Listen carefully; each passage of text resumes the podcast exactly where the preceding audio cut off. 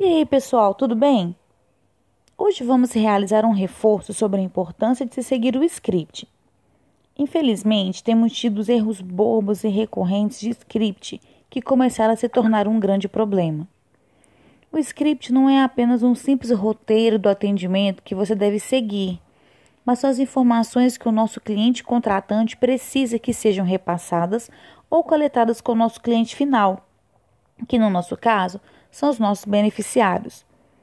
Por isso, mesmo que, entre aspas, não concordemos em perguntar algum item que está no script, temos que seguir a direção, já que é para isso que fomos contratados. Alguém já passou pela situação de pedir para alguém fazer algo para você do jeito que você precisa que seja feito e a pessoa simplesmente fez do jeito que ela quis? Não é chato? Além de uma insatisfação, dependendo do que você, do que você pediu, pode até mesmo ter um prejuízo financeiro pela pessoa não ter seguido o que você quis. E é assim que o nosso cliente contratante se sente quando não seguimos o script. E esse assunto de erros por não seguir o script tem causado um grande impacto e bem negativo no nosso resultado. Só para vocês terem uma pequena ideia. No mês de outubro, de 281 monitorias realizadas, tivemos 112 sinalizações de erro de script. Isso representou cerca de 40% das sinalizações de um formulário que é bem grandinho. Então é muita coisa. E mais, a maioria dos colaboradores monitorados tiveram erros de script em quase todas as ligações escutadas, e nem são operadores novatos. E em novembro a situação não melhorou, pois apenas o primeiro ciclo já tivemos 139 erros de script, bem mais que no mês passado inteiro. E alguns colegas foram sinalizados nas três monitorias do ciclo pelo mesmo erro de script. Dêem só uma olhadinha nas principais sinalizações de script do mês passado.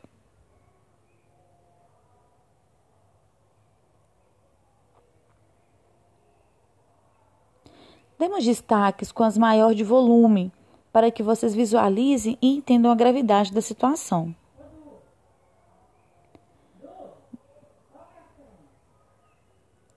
Viram só como são erros bobos e que podem ser evitados com um pouco mais de atenção? Agora veja o impacto que esses erros podem causar ao nosso beneficiário. O objetivo da pergunta no início do atendimento é para agilizar o processo e tornar o seu atendimento mais objetivo e proativo. Vai acontecer de um beneficiário ou outro deixar para pedir uma especialidade no final da ligação, mas será no volume bem menor. Nem todos os beneficiários sabem que a central de marcação fica em BH. Então, quando eles ligam para marcar a consulta, podem achar que estão falando na sua regional. Por isso, devemos sempre perguntar para evitar essas marcações erradas, que além de causar transtorno, podem tirar a vaga de outra pessoa que esteja precisando. Com a pandemia, para evitar aglomerações, reduzimos as vagas no SEM.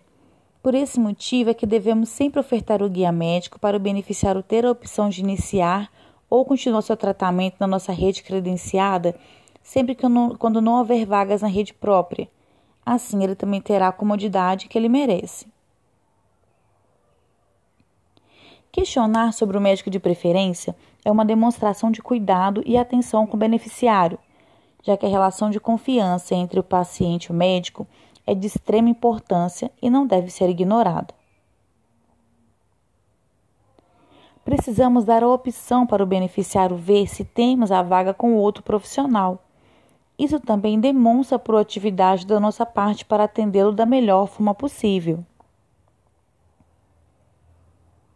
Sabemos que com a prática acabamos por decorar o script e o falamos roboticamente, mas isso não é bom.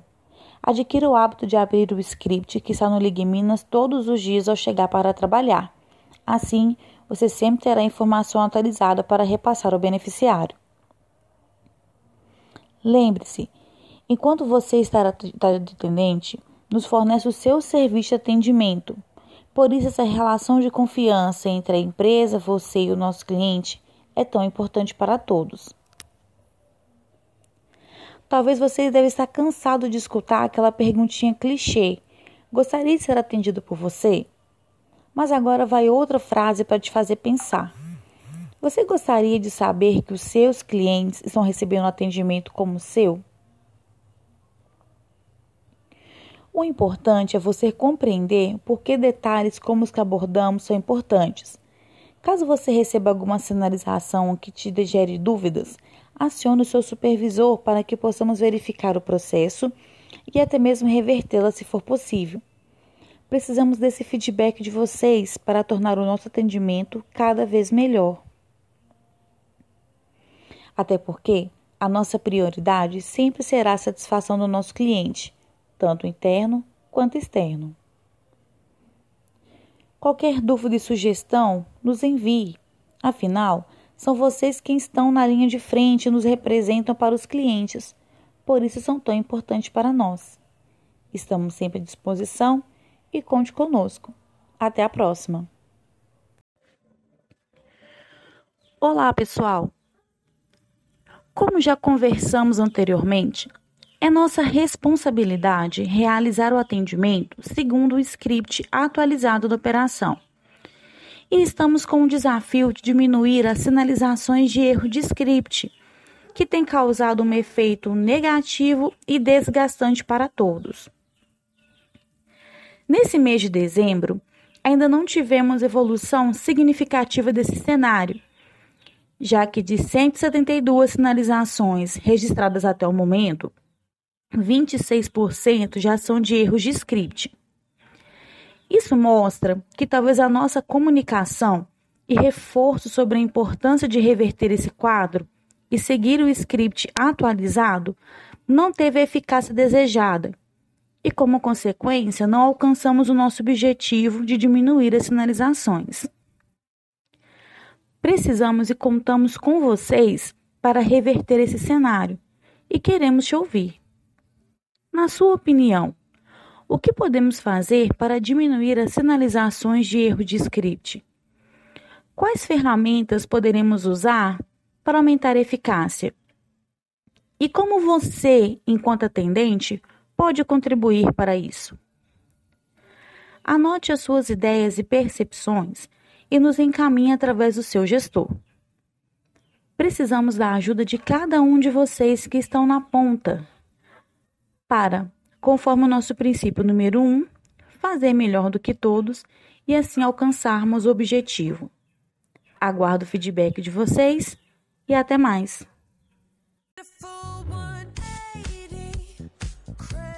Olá, pessoal! Como já conversamos anteriormente, é nossa responsabilidade realizar o atendimento seguindo o script atualizado do Skill. E estamos com o desafio de diminuir as sinalizações por erro de script, que tem causado um efeito negativo e desgastante para todos. Nesse mês de dezembro, ainda não tivemos uma evolução significativa quanto a esse cenário. E das 172 sinalizações registradas até o momento, 26% já são de erros de script, bem alta porcentagem. Isso mostra que talvez a nossa comunicação e reforço sobre a importância de reverter esse quadro e de se seguir o script atualizado não teve a eficácia desejada e, como consequência, não alcançamos o nosso objetivo. Precisamos e contamos com vocês para reverter esse cenário e queremos te ouvir. Na sua opinião, o que podemos fazer para diminuir as sinalizações por erros de script? Quais ferramentas podemos utilizar para te ajudar nesse sentido? E como você, enquanto operador, pode contribuir para essa redução? Anote as suas ideias e percepções e nos encaminhe através do seu gestor. Precisamos da ajuda de cada um de vocês que estão na ponta para reverter esse cenário. E assim, conforme o nosso princípio número 1, um, fazer melhor do que todos. Fica no aguardo do feedback de vocês. Até mais e desde já um Feliz Natal!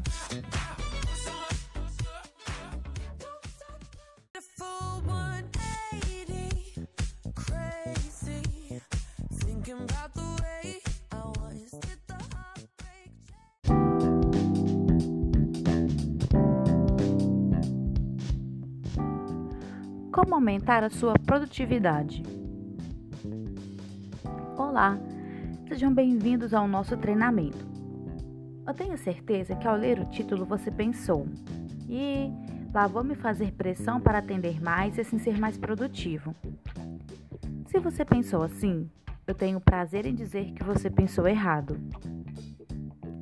O nosso objetivo é te ajudar a ser mais produtivo em todas as áreas da sua vida. Assim, consequentemente, você será mais produtivo com seu trabalho. Bom, nesse momento você deve estar se perguntando: por que eu preciso aprender a ser produtivo? A resposta é bem simples e vamos te explicar agora. Ser produtivo na sua vida será importante para te ajudar a se desenvolver, tanto pessoalmente quanto profissionalmente. E isso não significa que você irá trabalhar sem parar nem para tomar um gole de água para conseguir realizar suas atividades, mas significa administrar o seu tempo tão bem que você conseguirá realizar todas as suas tarefas sem se fadigar.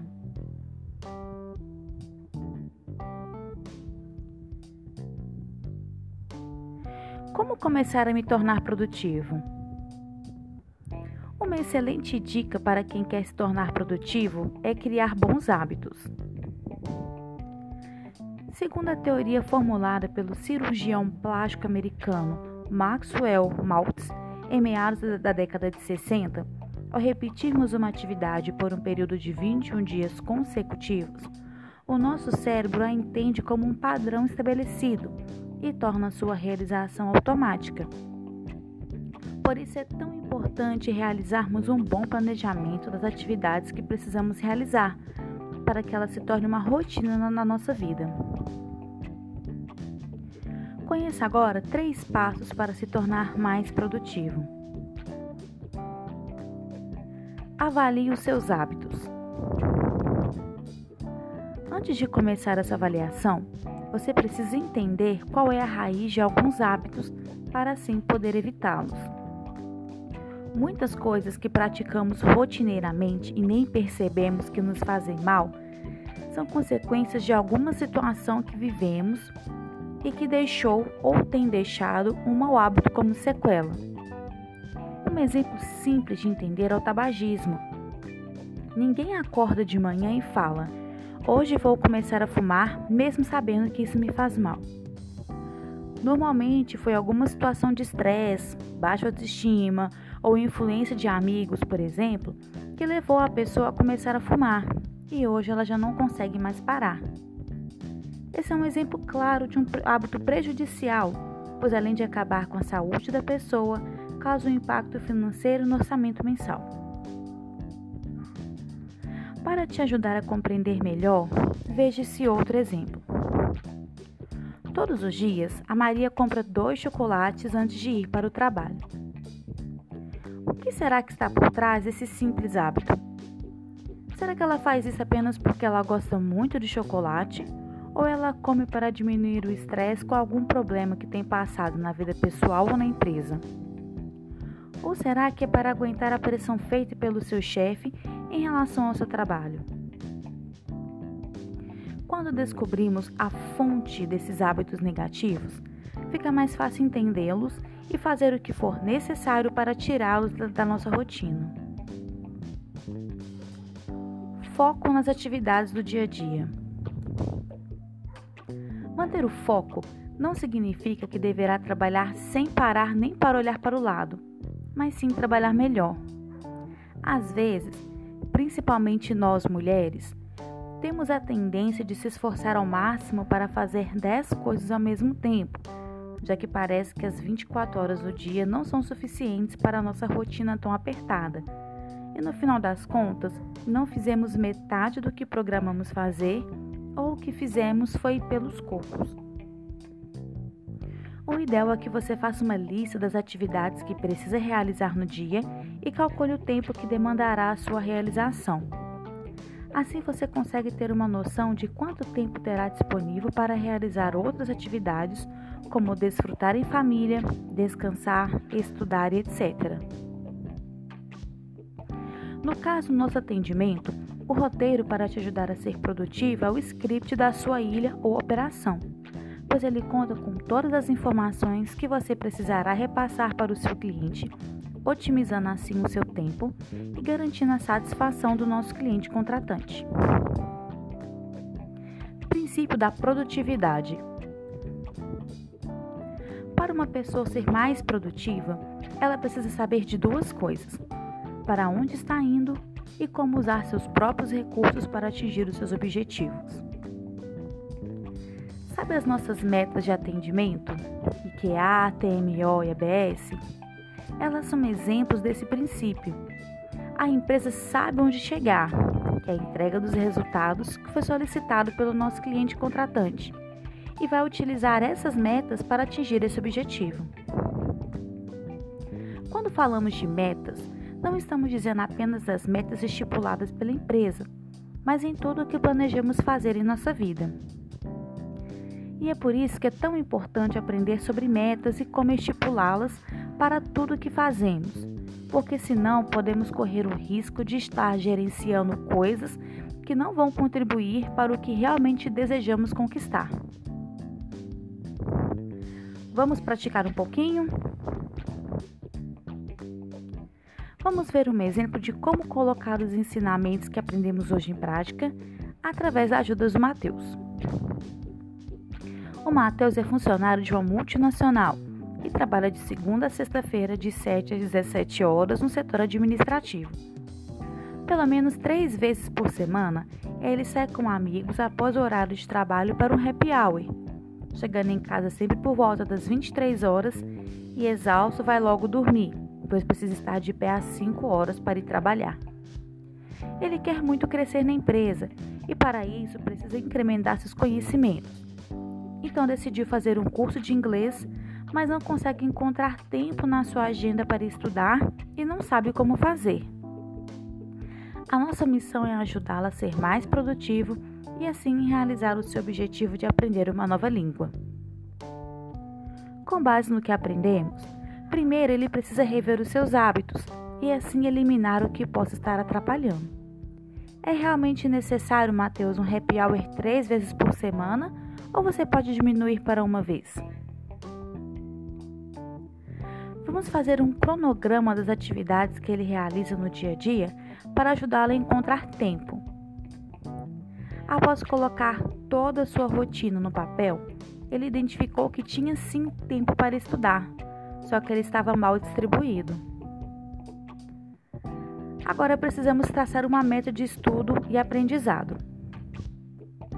Se ele diminuir os momentos de happy hour de 3 para uma vez por semana, ganhará 11 horas a mais para estudar, cuidar da saúde e até mesmo ter mais tempo para descansar.